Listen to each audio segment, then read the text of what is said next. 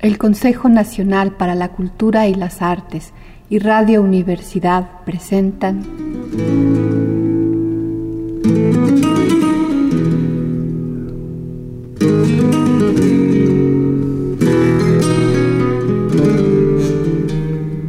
Tengo 58 años y aún no he aprendido un oficio.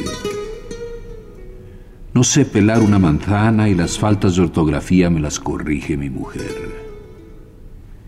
Y como hechos fatales que no he podido remediar estos tres. Que soy español, que hablo demasiado alto y que por no sé qué razones esta manera de hablar le molesta mucho a los pedantes y a los rabadanes del mundo.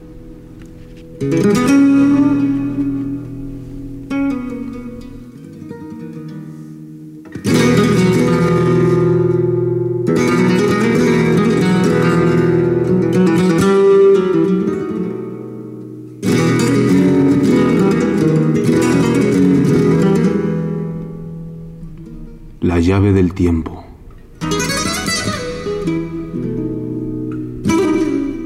La nave del tiempo.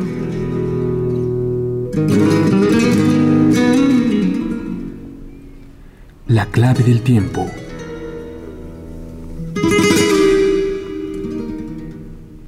El ave del tiempo.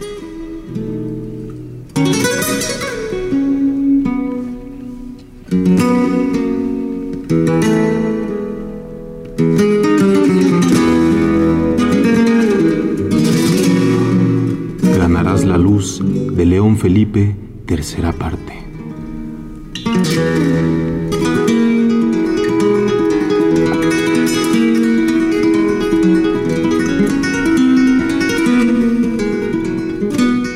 ¿Y si yo me llamase Walt Whitman?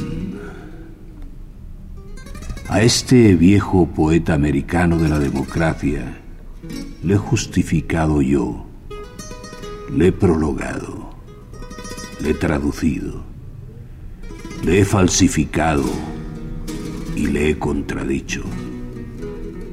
Sí, le he contradicho. ¿Y qué? ¿No se ha contradicho él también?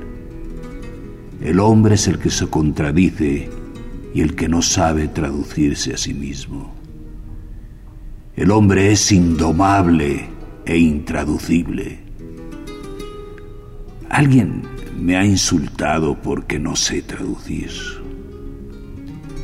y me ha llamado calumniador. ¿Y acaso yo no sea más que un calumniador de mí mismo? Después de tanto empeñarme por ser sincero conmigo y con los demás en la mesa del psicoanálisis, en el confesionario, en la taberna, en el banquillo, delante del juez, en el cubo del pozo y en mis propios poemas, es posible que no haya hecho más que calumniarme a mí mismo. Y siempre me moriré preguntando, ¿quién soy yo? Sí, ¿quién soy yo? ¿Y quién eres tú?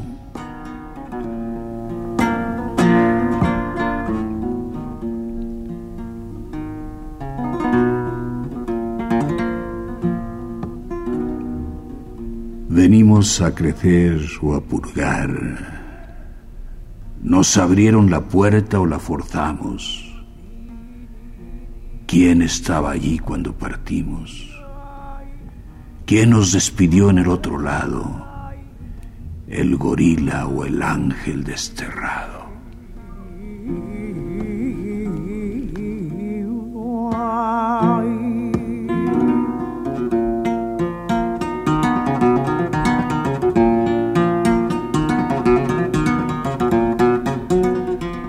Conformémonos con preguntar sin decidir nada, porque cualquier afirmación podría ser una calumnia.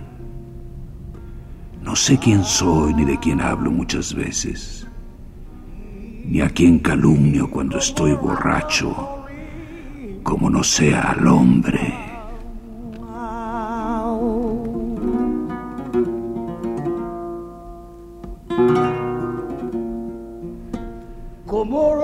Hay profesores sagaces de la palabra y del espíritu, eruditos y psiquiatras, que saben muy bien de dónde viene el poeta, a dónde va y qué es lo que quiere decir. Oh sabios honorables, vigilantes y beneméritos, gracias a vosotros, el poeta podrá morirse ya tranquilamente. Vosotros cuidaréis de descifrar y de explicar su testamento.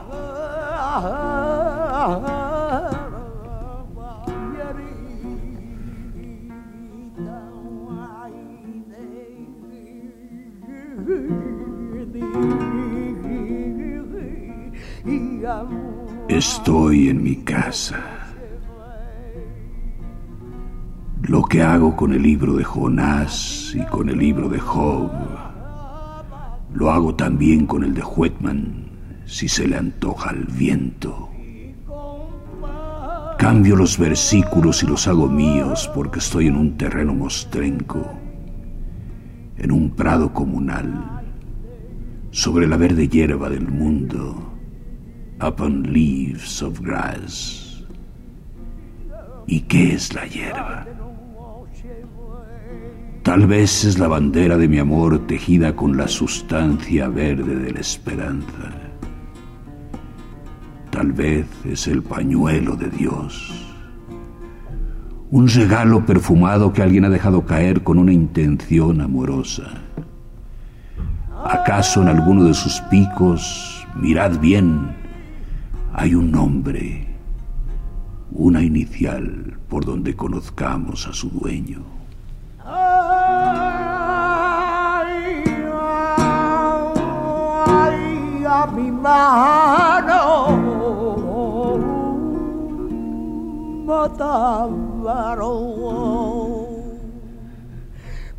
Estoy sobre el pañuelo de Dios. Estoy sobre el repecho verde de la colina en donde sopla el viento. Estoy en mi casa. Y yo que no me atrevería nunca a cambiar las frases de una gacetilla o los signos de una crónica temporal, no tengo empacho aquí, ahora, en cambiar a mi manera las palabras de Whitman y las palabras de Jehová.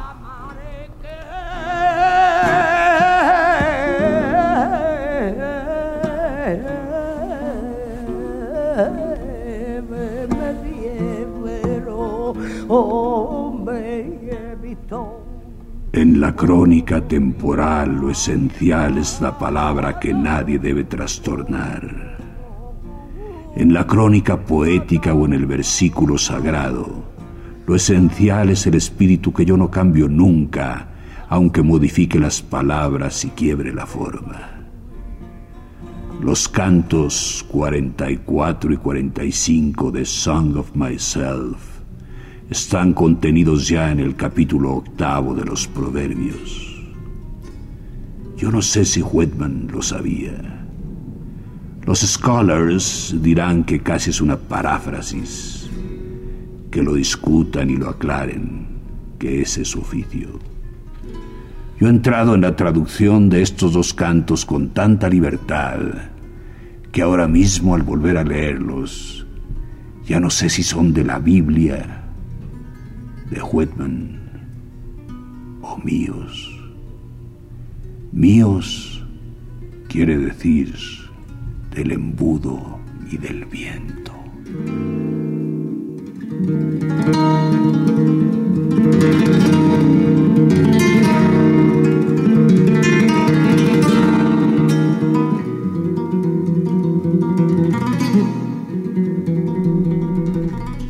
¿Qué es la Biblia?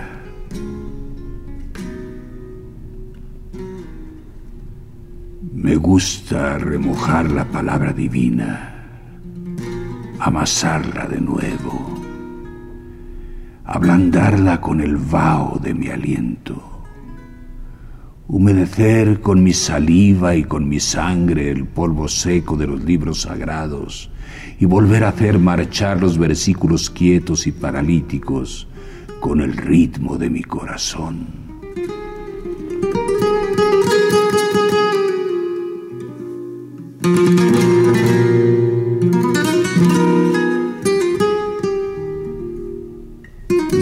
Gusta desmoronar esas costras que han ido poniendo en los poemas bíblicos la rutina milenaria y la exégesis ortodoxa de los púlpitos para que las esencias divinas y eternas se muevan otra vez con libertad.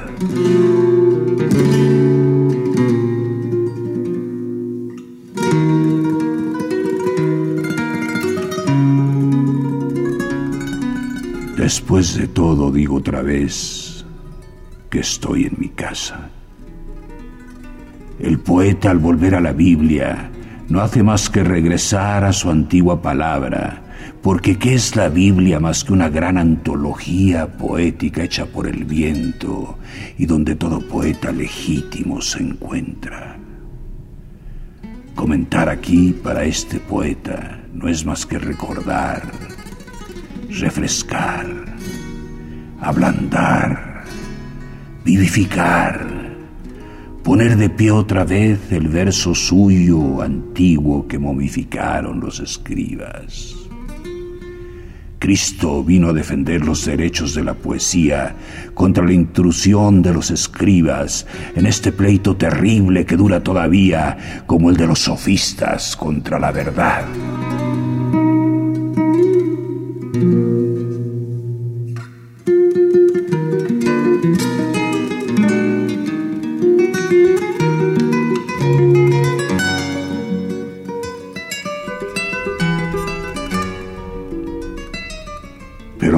Me llame también Job?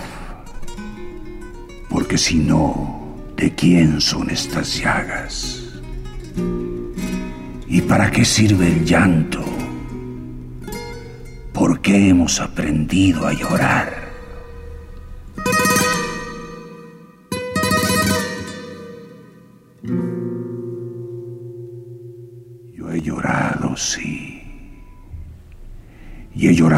Porque la lepra me llega hasta los tuétanos. Luego he visto que a los demás les llega tan adentro como a mí y he dicho, la culpa la tienen el arzobispo y el poeta. El salmo y la canción no son ya caminos.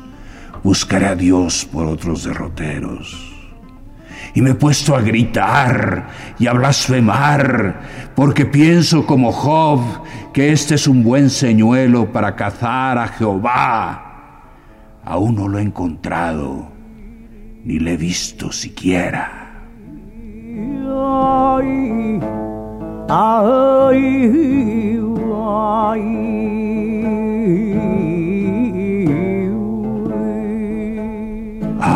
quien me diese el saber dónde poder hallarlo.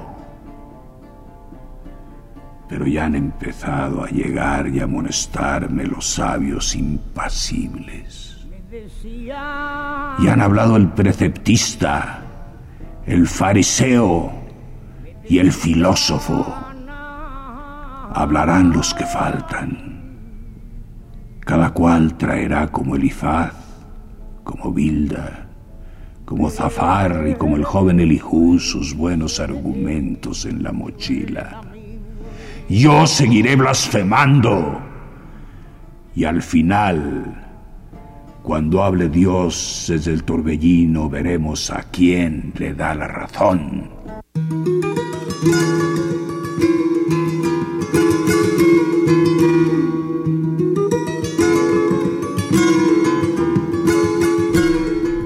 Yo no soy más que un hombre sin oficio y sin gremio. No soy un constructor de cepos. Soy yo un constructor de cepos. He dicho alguna vez, clavad esas ventanas, poned vidrios y pinchos en las cercas. Yo he dicho solamente, no tengo podadera ni tampoco un reloj de precisión que marque exactamente los rítmicos latidos del poema. Pero sé la hora que es. No es la hora de la flauta. ¿Piensa alguno que porque la trilita dispersó los orfeones tendremos que llamar de nuevo a los flautistas? No, no es esta ya la hora de la flauta. Es la hora de andar, de salir de la cueva y de andar, de andar, de andar, de andar. Yo soy un vagabundo. Yo no soy más que un vagabundo sin ciudad, sin decálogo y sin tribu y mi éxodo es ya viejo. En mis ropas duerme el polvo de todos los caminos y el sudor de muchas agonías. Hay saín en la cinta de mi sombrero. Mi bastón se ha doblado y en la suela de mis zapatos llevo sangre, llanto y tierra de muchos cementerios. Lo que sé me lo han enseñado el viento los gritos y la sombra, la sombra.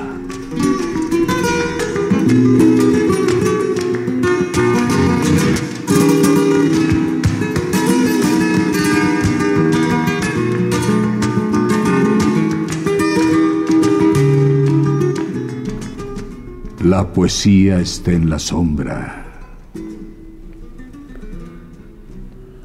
Y digo que la poesía está en la sombra, en la sombra del mundo donde el hombre ciego se revuelve y grita, que es un grito en la sombra, que es un coro de gritos que quieren burlar la sombra, escapar de la sombra, alancear la sombra, asesinar la sombra.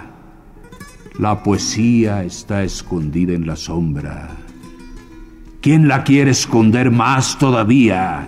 No hay bastantes cerrojos.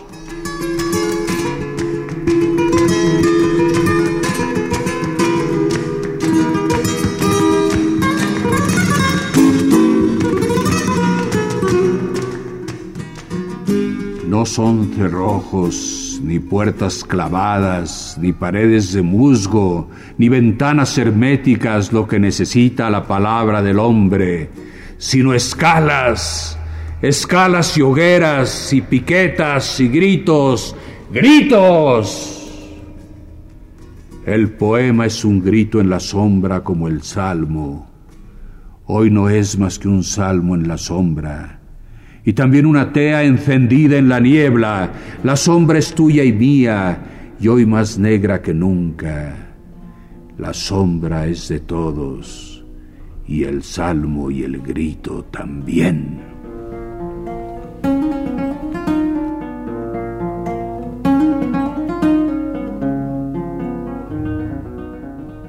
Y yo, el hombre, ya no puedo gritar, ya no puedo llorar.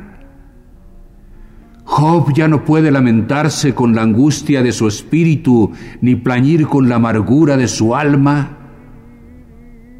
Tiene que refrenar la boca. Ya no puede decir, aunque hoy es amarga mi queja, mi herida es más grave que mi gemido. Ya no puede gritar, ¿por qué no me morí yo desde la matriz? ¿Por qué se me pusieron delante los pechos para que me amase? Yo el hombre no puedo arremeter ahora contra el muro macizo del misterio. No hay más que una piqueta. La poesía es vuestra solamente.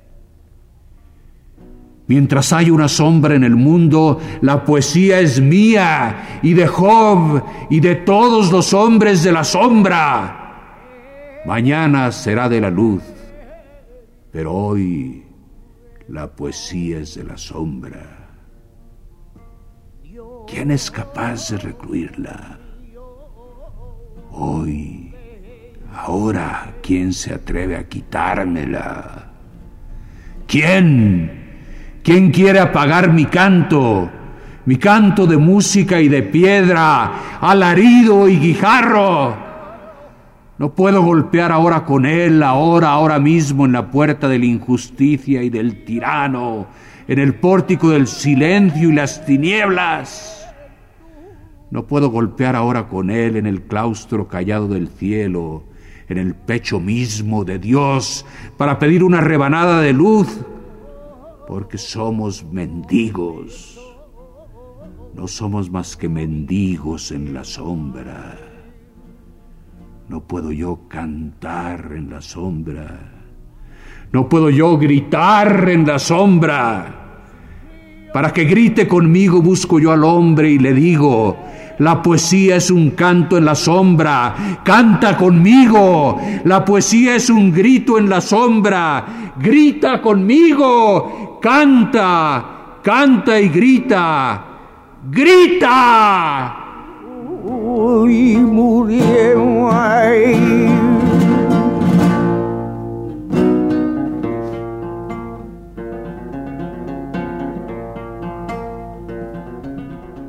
Grita porque Dios está sordo y todos se han dormido allá arriba. La poesía es el derecho del hombre a empujar una puerta, a encender una antorcha, a derribar un muro, a despertar al capataz con un trueno, con una blasfemia, porque Job se quejó y cantó y lloró y gritó y blasfemó y pateó furioso en la boca cerrada de Dios. Habló Jehová desde el torbellino. Ay, me viene encontrado.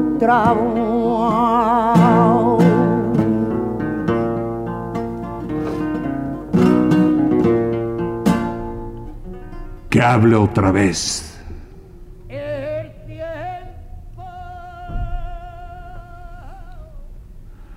Todas las lenguas en un salmo único.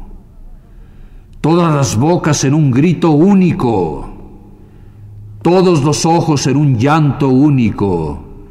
Y todas las manos en un ariete solo para derribar la noche, para rasgar el silencio para echar de nosotros la sombra, para que hable de nuevo Jehová. ¡Habla! ¡Habla! ¿No hablaste ya un día para responder a los aullidos de un solo leproso? Pues habla ahora con más razón. Ahora, ahora que la humanidad, ahora que toda la humanidad no es más que una úlcera gafosa, delirante y pestilente. Ahora que toda la costra de la tierra es una llaga purulenta y jove leproso colectivo.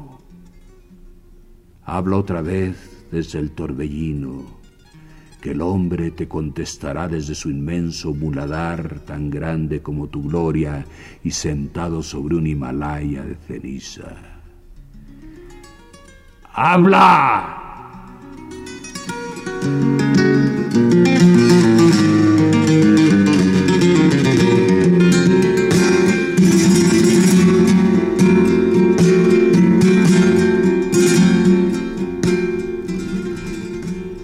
Diálogo entre Jehová y el hombre.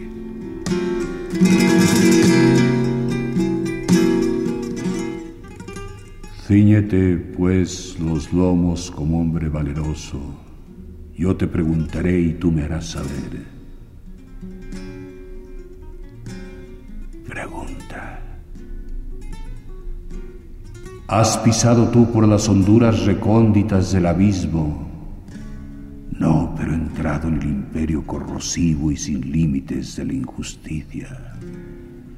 ¿Sabes tú cuándo paren las cabras monteses? No, pero sé cuando el arzobispo bendice el puñal y la pólvora. Y en cuanto a las tinieblas, ¿dónde está el lugar de las tinieblas? en la mirada y en el pensamiento de los hombres. Tuya es la luz. Y has penetrado tú hasta los manantiales del mar. No, pero he llegado hasta el venero profundo de las lágrimas. Mío es el llanto. Y ahora pregunta el hombre, ahora pregunto yo, y tú me harás saber, ¿para qué sirve el llanto? Si no es para comprarte la luz, ¿para qué sirve el llanto? Porque hemos aprendido a llorar. El llanto no es más que la baba de un gusano. Lloramos solo porque tú has apostado con Satán. Nuestra lepra, esta lepra de ahora, ha salido también del gran cubilete de tus dados.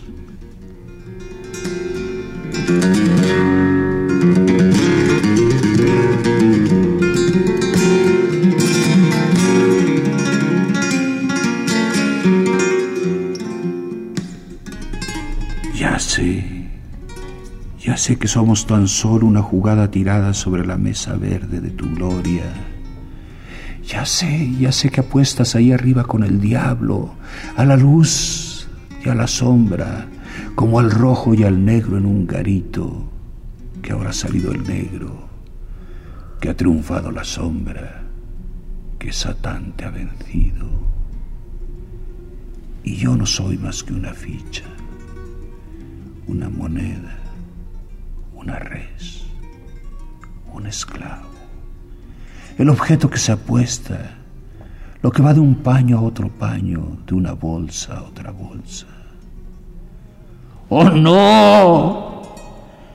Yo puedo gritar, yo puedo llorar, yo puedo ofrecer mi llanto, todo mi llanto por la luz por una gota de luz. Sí, sí. Yo puedo llorar y gritar y patear y denunciar la trampa.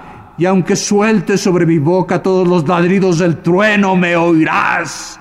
Y aunque arroje sobre las cuencas de mis ojos las lluvias y los mares, la amargura de mis lágrimas te llegará hasta la lengua. Tuya es la luz pero el llanto es mío.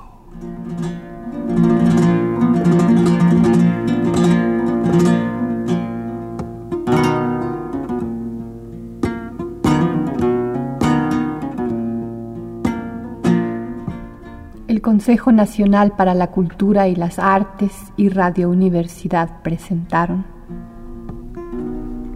La llave del tiempo. La clave del tiempo. La nave del tiempo. El ave del tiempo. Ganarás la luz de León Felipe, tercera parte. Narración, producción y dirección, Juan López Moctezuma. Musicalización, Manuel Díaz Suástegui. Realización técnica, Carlos Montaño. Locutores, Verónica Segura. Sonia Rangel. Armando Wilcox y Homero Bazán Longe.